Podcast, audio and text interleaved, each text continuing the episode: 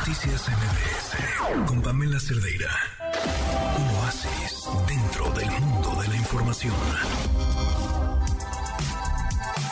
Mi queridísimo Adán Serret, ¿cómo estás? Muy buenas noches. Queridísima Pam, muy bien, muy contento de saludarte, todo como siempre los lunes, para hablar de los maravillosos libros. Y fíjate que en esta ocasión, Pam, traigo un libro de estos que me fascinan, que son de divulgación del arte. Desde el título yo me empecé a divertir y en verdad que lo recomiendo muchísimo y ahora les voy a platicar por qué.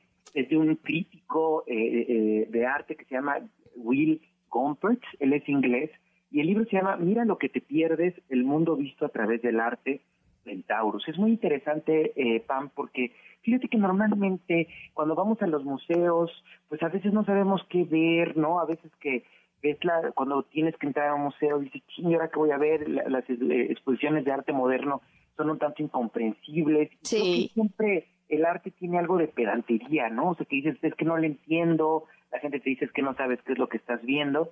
Entonces, precisamente a partir de esto y con estos pensamientos es con los que trabaja Will Gompertz.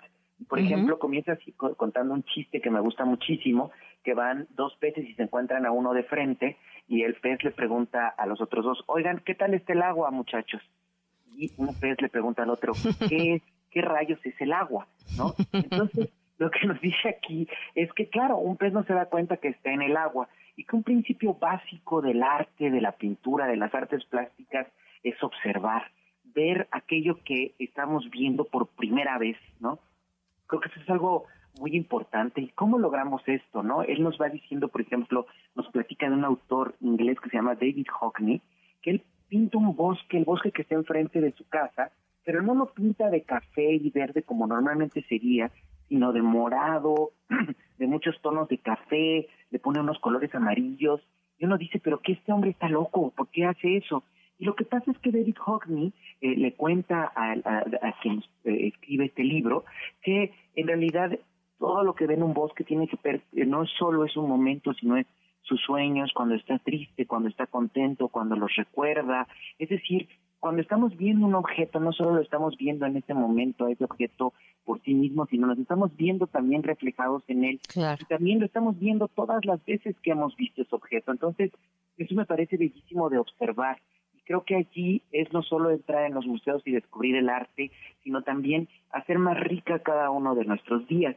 También habla, por ejemplo, de un pintor inglés que se llama John Constable, y ese artista pinta sobre lo que normalmente, y quizás para los que visten en la Ciudad de México, eh, hoy es un buen ejemplo, es algo negativo que son las nubes, ¿no? Empieza diciendo, oigan, las nubes tienen muy mala reputación, nos dice el crítico literario. Piensen, cuando estás distraído, te dicen que estás en las nubes cuando eh, te no entiendes algo, te dicen que te sientes nublado. Dice, incluso si pierdes los, los archivos de tu computadora, te enojas con la nube. Pero entonces, John Constable, este pintor inglés nacido en el siglo XVIII, que se pinta en el XIX también, su objeto son las nubes.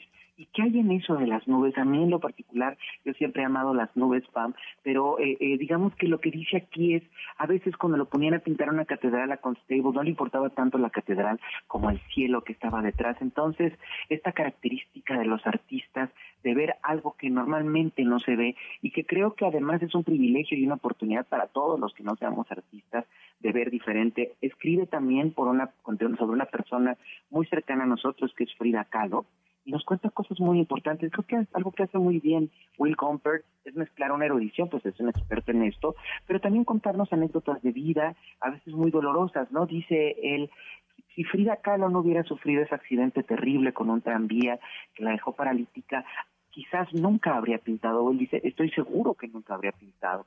Él dice, por ejemplo, que Frida Kahlo se entiende y solo se puede percibir su obra a partir del dolor. Ella vive todo el tiempo con dolor y así nos explica el mundo, lo cual creo que es muy interesante porque nos da una precisión de la vida. ¿Qué, qué le hace el dolor a Frida Kahlo? Observar como nadie nunca había observado y creo que esa es la labor muchas veces de un artista, de una pintora. Es decir, ustedes afortunadamente no pueden ver todo esto de la vida, pero yo que lo sufro lo veo y disfruten, digamos, y tengan esta perspectiva más amplia de lo que es el mundo, ¿no?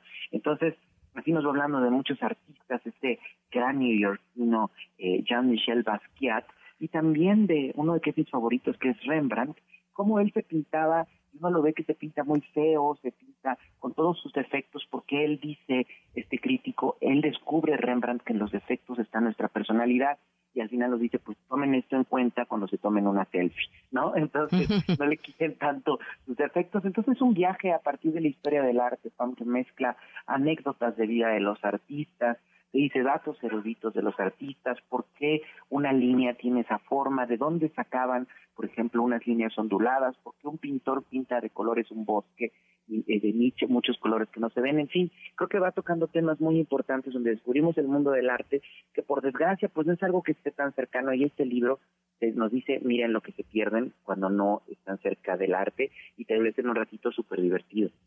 Oye, me encanta, me estoy sufriendo muchísimo porque no puedo verlo por dentro. Y de pronto hay, bueno, tiendas de libros que te permiten la oportunidad en línea de ver alguna que otra hoja y este así lo quiero abrir y nada más te escucho y no encuentro por dónde. Pero ya lo buscaré, Adán. Es una lástima, Pam, porque fíjate que eh, abre siempre con unas líneas. Dice de David Hockney, la mayoría de la gente no mira, mirar cuesta y no tiene fin. Eso me entusiasma. Hay belleza en todo, incluso en una bolsa de basura, pero para apreciarlo no tiene que mirar de verdad pues qué mal que no dejen verlo, la editorial deberían de dejarnos ver un pedacito porque trae las obras, todo lo que nos cuenta. Qué bueno que lo dices, Juan. Te mando un fuerte abrazo, muchísimas gracias, Adán, como siempre. Un abrazo muy, muy grande, Pam, que estés muy bien. Gracias a ti y buenas noches. Noticias MBS